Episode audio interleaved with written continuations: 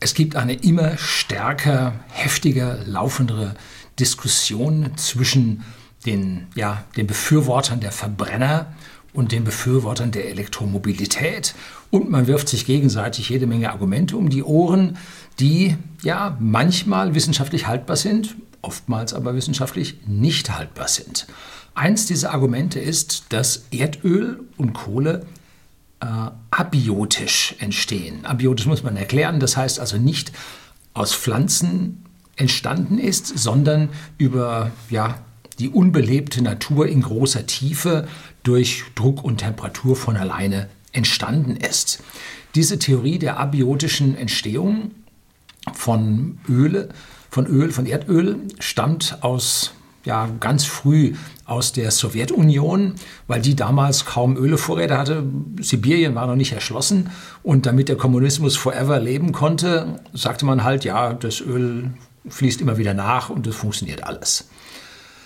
Tja, Erdöl aus dem Erdinneren.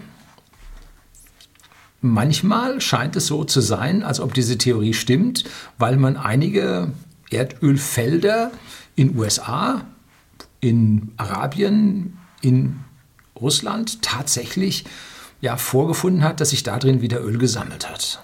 Das ist der Treibstoff für diese Theorie der abiotischen Ölentstehung. Und heute möchte ich mich mal ein bisschen um Kohle und Öl kümmern. Ähm, tja, ob da was dran ist für Ihren geliebten Diesel, ja, bleiben Sie dran, wir werden es gleich sehen.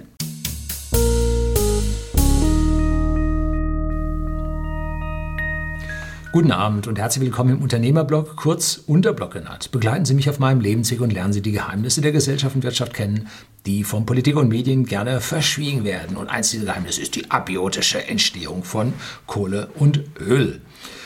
Ja, wie kann man sich dieser Geschichte denn nähern? Hin und wieder findet man hier und da diese Theorie auch von Professoren vertreten, dass das durchaus möglich sein kann. Aber ist es denn nun so? Wie sind die Wahrscheinlichkeiten dafür? Und Achtung, jetzt wird es schwierig. Meine persönliche Position in diesem ganzen Energie- und Umweltdschungel, der vermint ist mit Vorurteilen, mit Ausgrenzungen und abgelehnten Diskussionen und Diskussionen, die für beendet erklärt wurden. Also meine Position ist da sehr differenziert und trifft hüben und drüben auf Zustimmung und Ablehnung, dass es krass ist. Also ich habe eine Position. Also sagen wir mal, die eine Position, die so über die üblichen dauerhysterischen Medien positioniert wird, ist Dieselfahrer, Klimaleugner, abiotische Ölentstehung, AfD, rechts. So, das ist die eine Position. Die andere ist regenerative Energien, Wackelstrom, E-Autos, Peak Oil, CO2-Glaube, Greta, links. So, das sind die beiden äh, Positionen. Und ich bin jemand, der aus beiden Positionen Dinge aufnimmt. Ne? Ich bin für regenerative Energien. Ich bin für E-Autos. Ich bin gegen die AfD. Ich bin aber auch vollkommen gegen die Greta. Ich glaube an Peak Oil, aber ich glaube, dass wir noch Jahrzehnte, wenn nicht gar Jahrhunderte davon entfernt sind, weil wir so viel davon finden. Gut, man findet immer schwieriger, aber Technik wird billiger, sodass das ungefähr gleich bleibt. Ne? Äh, ich bin vollkommen gegen den umweltverschmutzenden Diesel. Ich bin dafür, dass man das Öl für bessere Dinge als einfach zu verbrennen und zu verheizen äh, im Boden lassen sollte, damit wir länger was davon haben. So, also sehr differenziert, ausdifferenzierte Position, die ich hier habe. Und auch Sie sollten darüber nachdenken, ob Sie sich zwingend in eines dieser Lager begeben oder doch auch eine individuellere Position mit all diesen vielen verschiedenen Punkten einnehmen. Zum Beispiel bedeutet E-Mobilität nicht zwingend, dass man regenerative Energien unbedingt verwenden muss. Nö, Sie können Ihr E-Auto mit Steinkohle betreiben, indem Sie im Großkraftwerk mit sehr gutem Wirkungsgrad Strom daraus machen und das in Ihr Auto rein, E-Auto reinpacken. Jo. Äh, also es gibt die verschiedensten Positionen, die man hier äh, ja, besetzen kann. So, jetzt fangen wir auch schon mal an. Ähm, die Kernthese dieser innersten Ölfraktion ist die abiotische Entstehung unserer Kohlen- und Kohlenwasserstoffe, die wir weltweit verbrennen. So, das ist eine Kernthese an dieser Ecke, wobei die Öllobby das nicht will. Die Öllobby sagt, das Öl ist endlich. Ähm, es ist eine rare Ressource, darum können wir sie teuer machen, du musst sie trotzdem kaufen. Ne? Das ist also schon wieder eine leicht differenzierte andere Geschichte als die, die sagen, ich fahre meinen Diesel forever, weil Öl fließt sowieso nach, ist egal. Ne? Also schon wieder unterschiedliche Positionen auf dieser einen Seite. Es ist also nicht schwarz-weiß, es ist nicht grün-blau es ist vollkommen durchmischt mit einzelnen Positionen und Sie müssen sich Ihre Meinung bilden, indem Sie nicht nur mich, sondern auch andere Kanäle ansehen und sagen, jo, das ist richtig, das ist nicht richtig. Wie viel unseres Öls verwenden wir denn als ja, zum Verbrennen, sei es in Motoren oder in Kraftwerken? Und wie viel unseres Öls geht denn für Kunststoff? Jo, Kunststoff überall ist ganz furchtbar und so weiter. Nun, 90 Prozent, mehr als 90 Prozent, 92, 93 Prozent, je nachdem, wo man hinguckt, unseres Öls wird zur Energiegewinnung verbrannt. Sei es in einem Motor, sei es in einem Kraftwerk, in der Heizung oder oder. 7 bis 8 Prozent werden für andere Dinge verwendet und davon geht ungefähr die Hälfte in den bösen Kunststoff und die andere Hälfte geht ja in die gesamte chemische Industrie für chemische Grundstoffe, Pharma und so weiter, Farben und und und. Ne?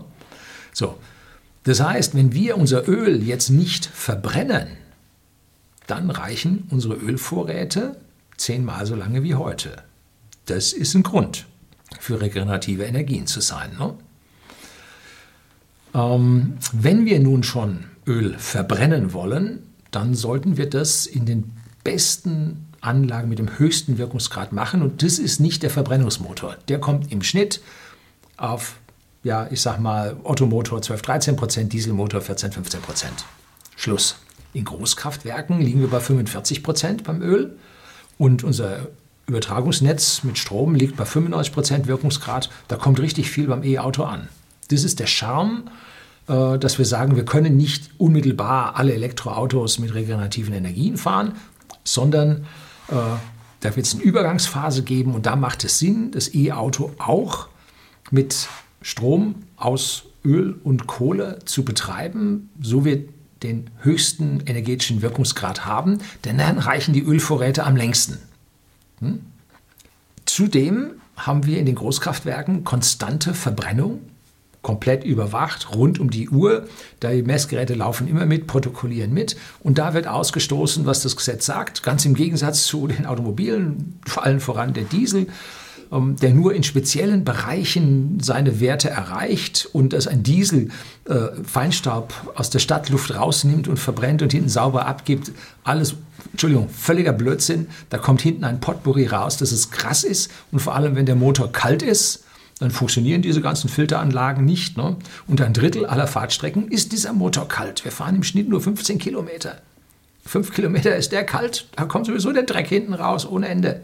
Können Sie in jeder Siedlung morgens früh, wenn die Leute anlassen und zur Arbeit fahren, können Sie riechen. Nehmen Sie mal ein paar Nasen voll.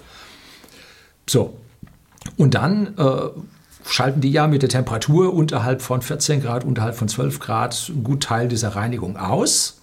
Und wir haben in Deutschland eine Durchschnittstemperatur von 9,2 Grad. Das heißt, das halbe Jahr sowieso nicht aktiv, ne? diese Regelung. Dann, wenn sie schnell fahren, auch ausgeschaltet und so. Also wegen dem ganzen Dreck will ich das auch nicht. Lieber das Großkraftwerk, da sind die Filteranlagen drin, da ist die Hochtemperaturverbrennung, funktioniert, Entstickung, Entschwefelung, alles, was du brauchst, ist da drin. So, jetzt habe ich also mal darüber nachgedacht, wenn wir nun unbegrenzte Ölvorräte hätten, weil sie abiotisch im Erdinneren erzeugt werden, dann könnten wir hingehen und sagen, sofern man ans CO2 nicht glaubt, dann könnten wir doch unsere Dieselmotoren weiterfahren und könnten jetzt, sagen wir mal, 50 Prozent mehr verbrauchen.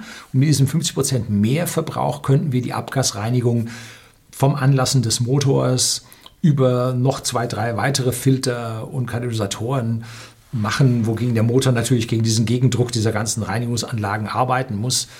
Äh, dann könnten wir aus dem Fossilen können wir also mehr AdBlue herstellen, mehr Harnstoff, um da die Stickoxide rauszuholen und und und. Also wenn wir den momentan ist es ja so, wenn man den Dieselmotor sauberer kriegen will, sinkt der Wirkungsgrad, man muss viel mehr Energie in die Reinigung hineinstecken und deswegen haben jetzt alle nahezu alle aufgehört ihre entsprechenden Motoren weiterzuentwickeln. Der Daimler war im September soweit, der Volkswagen hat sich jetzt auf 2025, glaube ich, äh, verleitet. Audi hat hinter der vorgehaltenen Hand auch gesagt, sie machen keine Dieselmotorentwicklung mehr. Also das ist vorbei. Aber nicht, weil wir Deutsche es nicht wollen, nein, weil es der Rest der Welt nicht mehr will. Drum ist das vorbei. Da können sie jammern, wie sie wollen und sagen, der Diesel ist toll. Die Stückzahlen bringt Deutschland nicht zustande. Wir sind ein Prozent der Weltbevölkerung. Gut, wir haben ein paar Prozent mehr Autos, aber trotzdem macht das den Honig fett, dass sich das nicht rentiert. So, wenn jetzt Öl abiotisch da wäre, könnten wir den Verbrauch der Autos anheben, die Reinigung verbessern, CO2 CO2 sein lassen und dann würde das ja unserer gesamten Umwelt zugutekommen. Und der höhere CO2-Gehalt in der Atmosphäre lässt die Pflanzen besser wachsen, die Erde wird grüner, alles gut. So, wenn es aber nicht unendlich ist oder nahezu unendlich ist, sondern wirklich begrenzt ist, dann wäre die Weiterentwicklung des Diesels mit schlechteren Wirkungsgraden, weil höhere Reinigung, nicht so gut. So, also das ist jetzt die Frage, die sich bei mir stellt. Können wir von einer unendlichen Ölversorgung ausgehen oder nicht? So, letztlich habe ich mich also mit einem hochdekorierten organischen Chemiker unterhalten und da saß auch ein Biologen dabei und da haben wir also dieses Thema angenommen und haben gelöchert und haben das mal versucht, erst aus der physikalischen Chemie, dann aus der organischen Chemie, von der Biologie-Seite aus zu betrachten. Und das war ein sehr, sehr fruchtbares Gespräch und da ist eine Menge bei rausgekommen. Und zuerst haben wir uns die Kohle angeschaut. Wie kann denn das bei der Kohle funktionieren? Und da gab es äh, oder gibt es eine ganze Menge unterschiedlicher Kohl Kohlsorten, nein, Kohlesorten. Und zwar schon innerhalb der Steinkohle gibt es also eine Flammkohle, dann jede Menge Abstufungen, Fettkohle, Magerkohle bis zum Anthrazit hin. Und dann gibt es noch andere Kohlensorten, also da gibt es jede Menge. Und da haben wir dann darüber diskutiert, wie denn das funktionieren kann und wie denn so eine Kohle aufgebaut ist. Und Kohle ist halt nun sehr, sehr viel Kohlenstoff, aber nicht nur, sondern auch andere Substanzen. Da sind dann auch Flüssigkeiten drin, Gase drin. Äh, und das geht hin bis zum Anthrazit, wo man einen Kohlenstoffanteil von 90 Prozent hat. Aber man kann es sehen, zum Beispiel bei der Stahlproduktion. Für die Stahlproduktion braucht man reinen Kohlenstoff. Und dafür nimmt man diese Kohle, hat man schon ja, 18., und 19. Jahrhundert massiv im Ruhrgebiet gefördert. Und diese Kohle hat man dann unter Luftabschluss hoch erhitzt, damit ja, die Kohle nicht verbrennt. Man hat sie also sehr heiß gemacht, aber keinen Sauerstoff reingelassen. Und dann verdunsteten oder siedeten und verdunsten all diese flüchtigen Bestandteile innerhalb dieses Kohlenstoffverbundes, wurde aufgefangen und da kam jetzt das Gas raus. Sie kennen von früher diese Gasometer, wo das Stadtgas drin war. Das war das Gas, was bei der Erhitzung der Kohle freigesetzt wurde und was man jetzt nicht abgefackelt hat oder weggelassen hat, sondern hat man es aufgefangen dann kommt da eine ganze Menge Chemie, die ganze Apotheke kommt da raus. Da ist Benzol, Toluol, äh, Öle sind da drin und Gase sind, wie gesagt, Gas ist da drin und, und, und, jede Menge. Und wenn man dann im Prinzip das, was da rauskommt, nun alles schön aufteilt und dann bleibt am Ende so ein Barz übrig, ähm, das ist dann das, was man landläufig mit Teer bezeichnet hat. Das ist auch nicht gerade gesund, was da übrig geblieben ist. Damit haben wir dann unsere Straßen geteert. Ja, und mit dem äh, Verlassen der äh, Kohleproduktion, mit dem Ende der Kohleproduktion in Deutschland wurde auch der Teer immer weniger. Und da hat man dann vom Öl her über die Ölraffinierung hat man also auch die leichteren Fraktionen vom Öl, oben mit Gas, Methan, Butan und so weiter äh, und unten dann die Benzine und dann unten die Öle. Und ganz der Sumpf unten, der Barz, der da wieder über ist, der nennt sich Bitumen. Und wenn man den nun mit kleinen Granitsteinchen mischt, dann nennt man das Ganze Asphalt. So hat man also dann von der Kohle, vom Teer umgestellt auf den Asphalt vom Erdöl.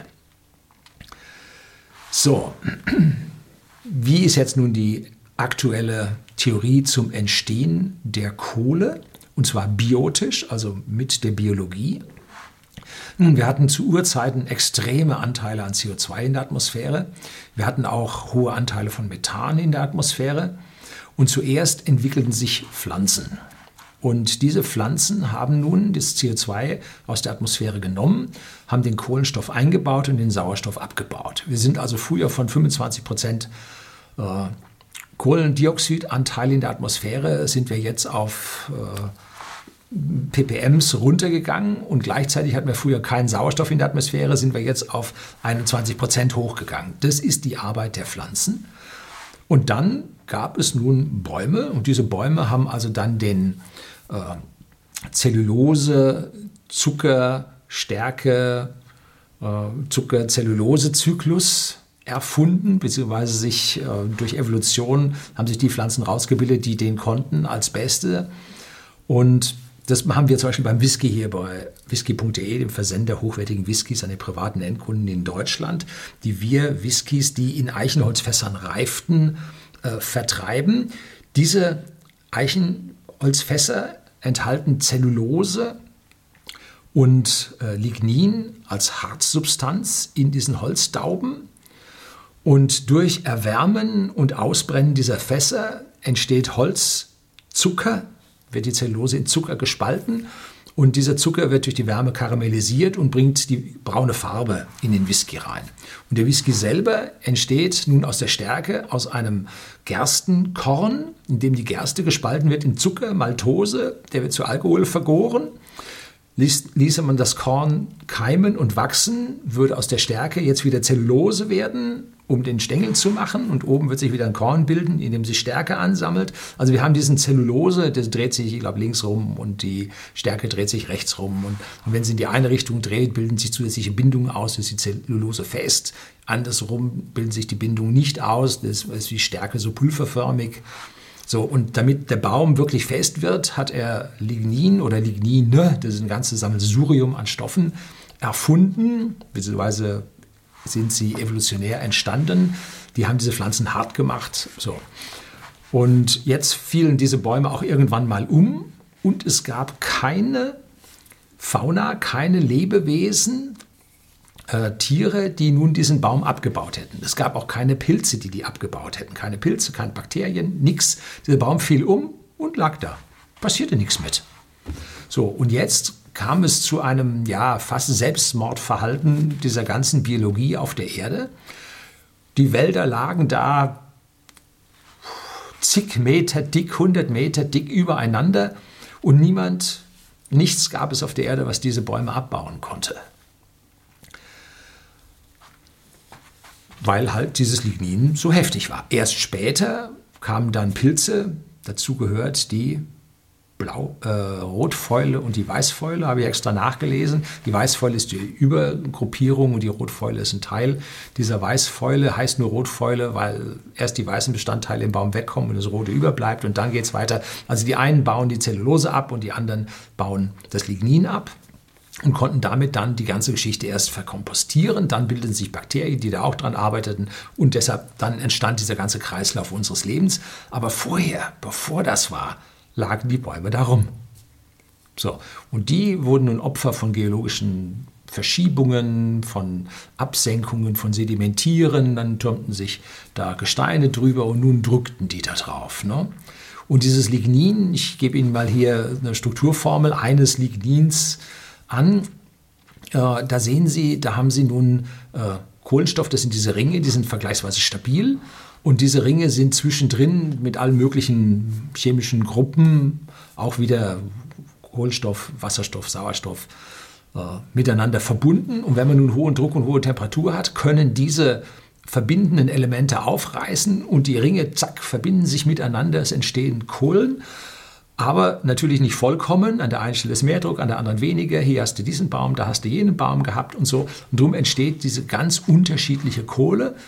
Und je nachdem, wie lange die unter dem Druck lag, gibt es dann nachher Anthrazit mit einem sehr, sehr hohen Kohlenstoffgehalt oder vorher dann halt diese Fettkohle, diese Gaskohle, was auch immer mit noch mehr äh, ja, leichteren Bestandteilen drin und nicht nur Kohlenstoff. Ne? Also diese, diese Gaskohlen, die haben 35, 40 Prozent äh, Nicht-Kohlenstoffanteil da drin.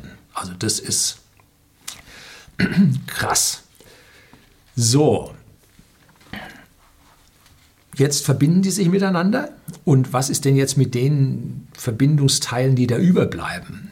Nun, an diesen Stellen äh, bietet sich das Gestein rundherum an, wo zum Beispiel der überbleibende Sauerstoff reingeht und in unseren Gesteinen, in Silikaten Siliziumdioxid bildet, dann in unserem Feldspat, in unserem Glimmer und so weiter, da aufgeht, ähm, wo auch andere Elemente mit reingehen.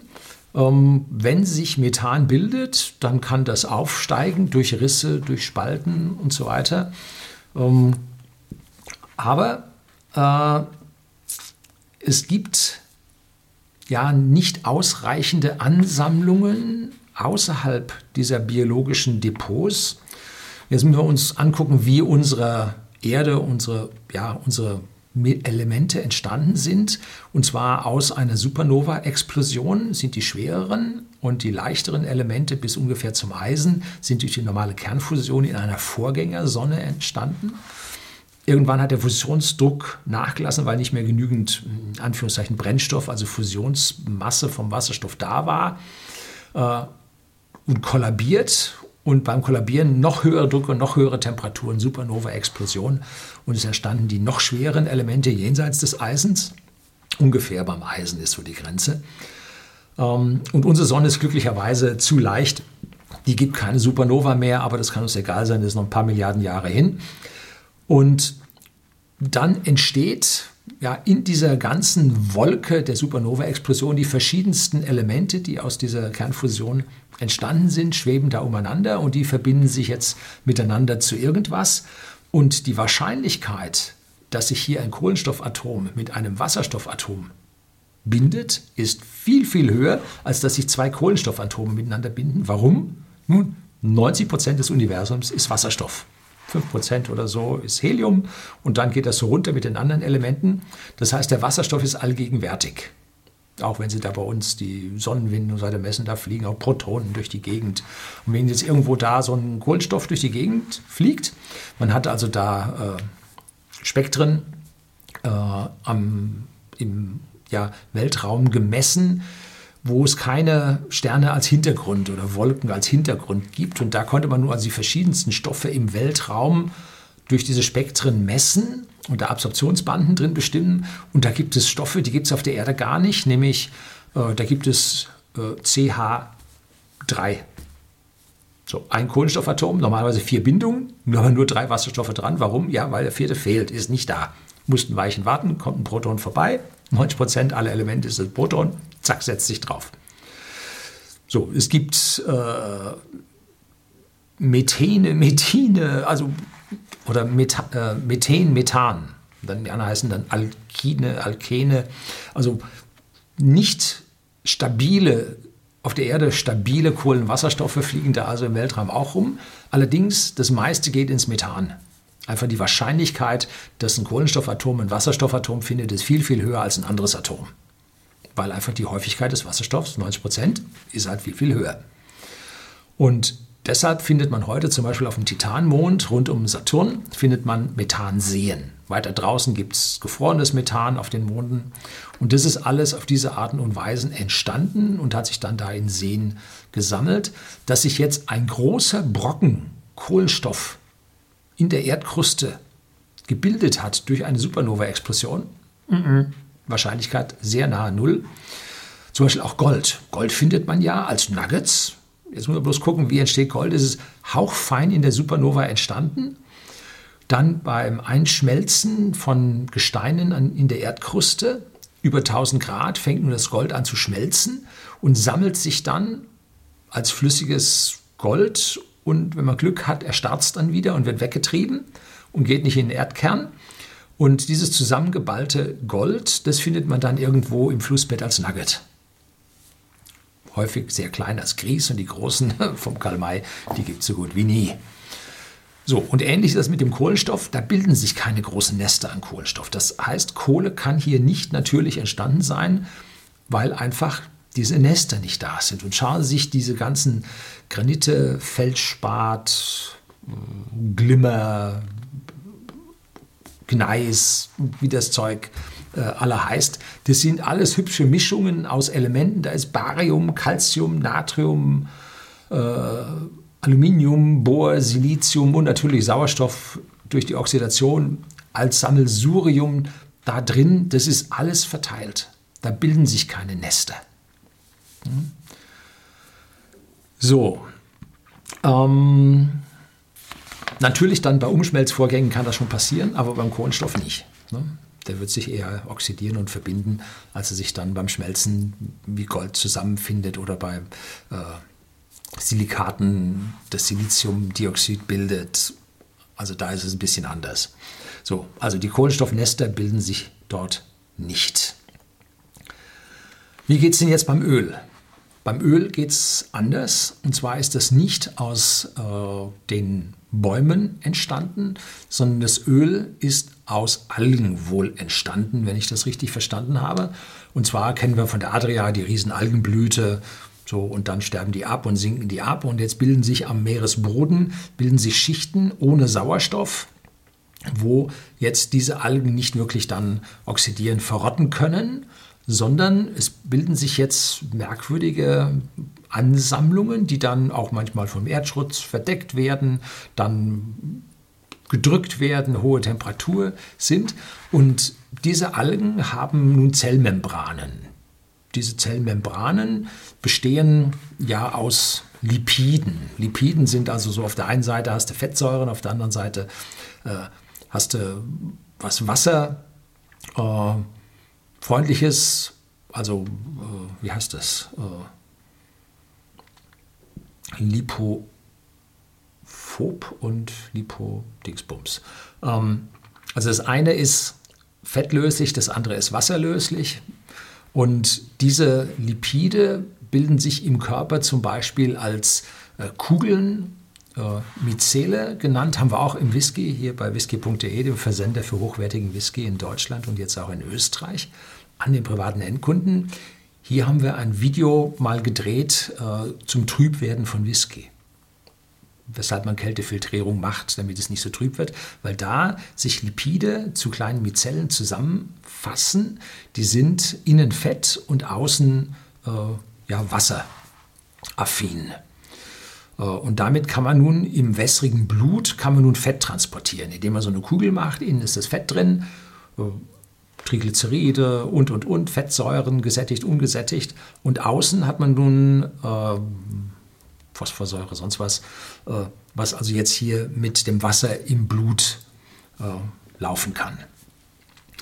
Ähm, ansonsten Fettarm schwingt oben, das bringst du durchs Blut nicht durch. Ne? Sagen Sie, das Fett in der... B Nein, natürlich nicht. So, und diese äh, Lipide in diesen Membranen, die wir haben, äh, die bleiben jetzt bei den Algen übrig. Wenn das nun total gepresst wird. Da ist ja ein Haufen Wasser drin und innerhalb dieser Membran ist der Chemiebaukasten der Zelle drin. Ähm, und jetzt drückt das alles zusammen ähm, und die Lipide, genauso wie der Rest, bricht nun auf, zerbricht alles in Teile. Und das Interessante an den Fettsäuren ist, da sind Kohlenstoffketten drin. Fettsäuren haben Kohlenstoffketten und diese Kohlenstoffketten bilden jetzt am Ende das Öl. Die brechen ab von diesen Triglyceriden, die sind verästert, äh, brechen die Stücke ab und bilden nun am Ende das Öl. Und zwar verschiedenste Längen, verschiedenste Formen, Verzweigungen, alles, was du brauchst. Äh, und die Zwischenteile, die die miteinander verbinden, das sind jetzt wieder die Sachen, die dann äh, Sauerstoff zur Oxidation von irgendwas ins Gestein geht und, und, und.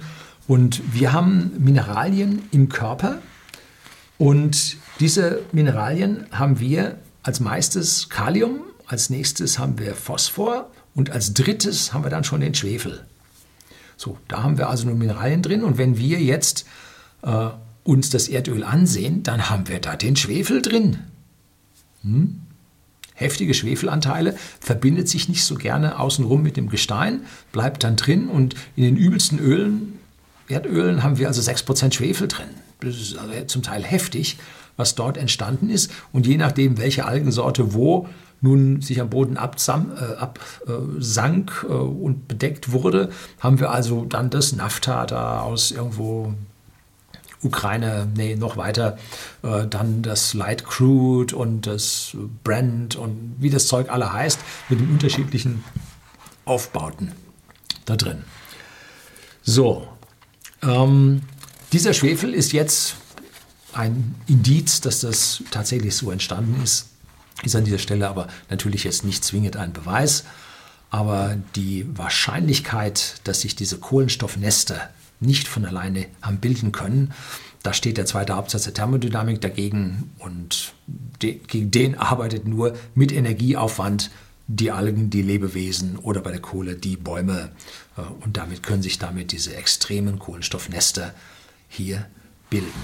Beim Gas mag das ein bisschen anders sein, weil es ja schon im Universum von alleine entsteht und auch könnte jetzt, wenn hier und da und dort irgendwo ein Kohlenstoffatom mit einem Wasserstoffatom reagiert, ähm, könnten sich diese einzelnen Moleküle dann in Gasblasen sammeln und könnten dann zum Gas werden. Die Wahrscheinlichkeit, dass das Gas, aber die Überreste aus diesem Auseinanderbrechen von diesen Ligninstrukturen bei der Kohle oder beim Auseinanderbrechen der Triglyceride da entstanden ist, die Wahrscheinlichkeit ist halt um, um ja, 10 hoch 12 höher oder so. Ne? Da ist also die Wahrscheinlichkeit, dass das so entstanden ist, halt wahnsinnig hoch. Tja, auch wenn im Erdinneren Methan noch entstehen würde, ob die Rate und die Aufsteigerate, das Durchsickern durch die, das Fracking durch die Geometrie oder durch, durch die Geologie, die Veränderung der Geometrie der Gesteinsschichten, die ist natürlich passiert, aber auch natürlich menschgemacht, da ist, dass das ausreicht, um hier unseren Gasverbrauch der Welt, äh, nein, so viel dürft, sollte es, wird es vermutlich nicht sein. So, das, damit ist für mich die Sache ziemlich klar, dass das tatsächlich biotisch entstehen musste, weil einfach die Clusterbindung des Kohlenstoffs in diesen Lagerstätten einfach nicht stattfinden kann. Das ist die Kernaussage, warum diese abiotische Theorie für mich nicht funktioniert. Das Leben ist ein Kampf gegen die Oxidation. In meinem Körper ist es nicht oxidiert und wenn man dann mal sein zeitliches segnet, dann beginnt der Körper komplett durchzuoxidieren, bis alles durch ist. Und äh, diese Ordnung schaffende, nicht oxidierende Evolution, äh, die ist halt der Kern dafür, dass wir überhaupt hier an dieser Stelle Leben kriegen und nicht tot als voll oxidiert irgendwo in der Gegend rumliegen. Tja. Äh, dass wir nun zur Nutzung der ja, höherwertigen, der mit besseren Wirkungsgraden ausgestatteten Elektromobilität nur zusätzliche Elemente brauchen, wie das Lithium und das Kobalt, das ist für mich jetzt kein Problem an dieser Stelle, weil wir diese Elemente, die wir jetzt aus Salzseen extrahieren, die als Beiprodukt der Kupfer- und Nickelförderung, da kommt 96 Prozent des Kobalts, kommt aus der Nickel- und äh, Kupferförderung, die wir auch ganz massiv für die Verbrenner benötigen, vor allem das Nickel, aber auch das Kobalt äh, zur Härtung von den heißen bewegten Teilen, ähm, dass wir da von diesen 96 Prozent Beiprodukte bei der Kupfer- und Nickelförderung jetzt für die Elektromobilität was abzweigen, ist für mich nicht das Problem. Äh, das Problem ist, äh, was wir für unsere Verbrenner so viel an Nickel überhaupt aus dem Kongo und sonst wo brauchen. Ne? Das ist eigentlich ein viel, viel größeres Problem.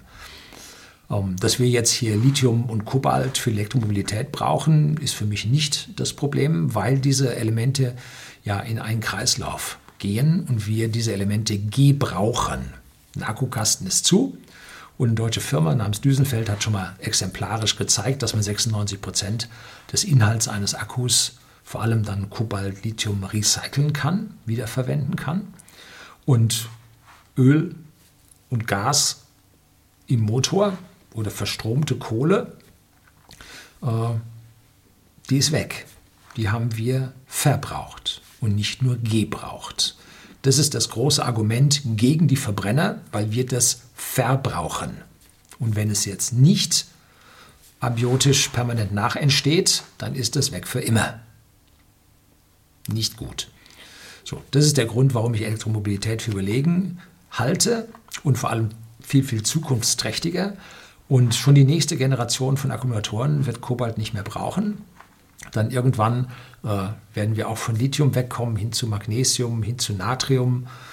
Ähm, Natrium wird noch ganz schön lange dauern, ähm, wovon es dann halt äh, ja, mehr gibt als vom Lithium, ist an dieser Stelle dann also auch kein Problem mehr. Während der Verbrenner nun mit seinem Wirkungsgrad am Optimum ist, besser wird es nicht, eher durch die Dreckentfernung, durch die äh, ganzen zusätzlichen Reinigungsstufen wird der Wirkungsgrad des Verbrenners immer schlechter. So steigt äh, der Wirkungsgrad von Batterien und die Verwendung von Ressourcen für Batterien wird immer geringer. Also hier verbessert sich die Elektromobilität von Generation zu Generation. Da geht es deutlich weiter, während die Verbrennerseite da stagniert und Raubbau mit unseren begrenzten Ressourcen hält. Mit diesem abendfüllenden Gespräch, was ich mit diesem organischen Chemiker hatte, ähm, ist für mich die abiotische Entstehung von Erdöl, Kohle, Gas und so ist durch.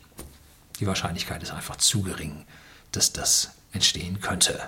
So, haben Sie was zu diskutieren? Von links und von rechts und von frei und von unfrei. Ja, das soll es gewesen sein. Herzlichen Dank fürs Zuschauen.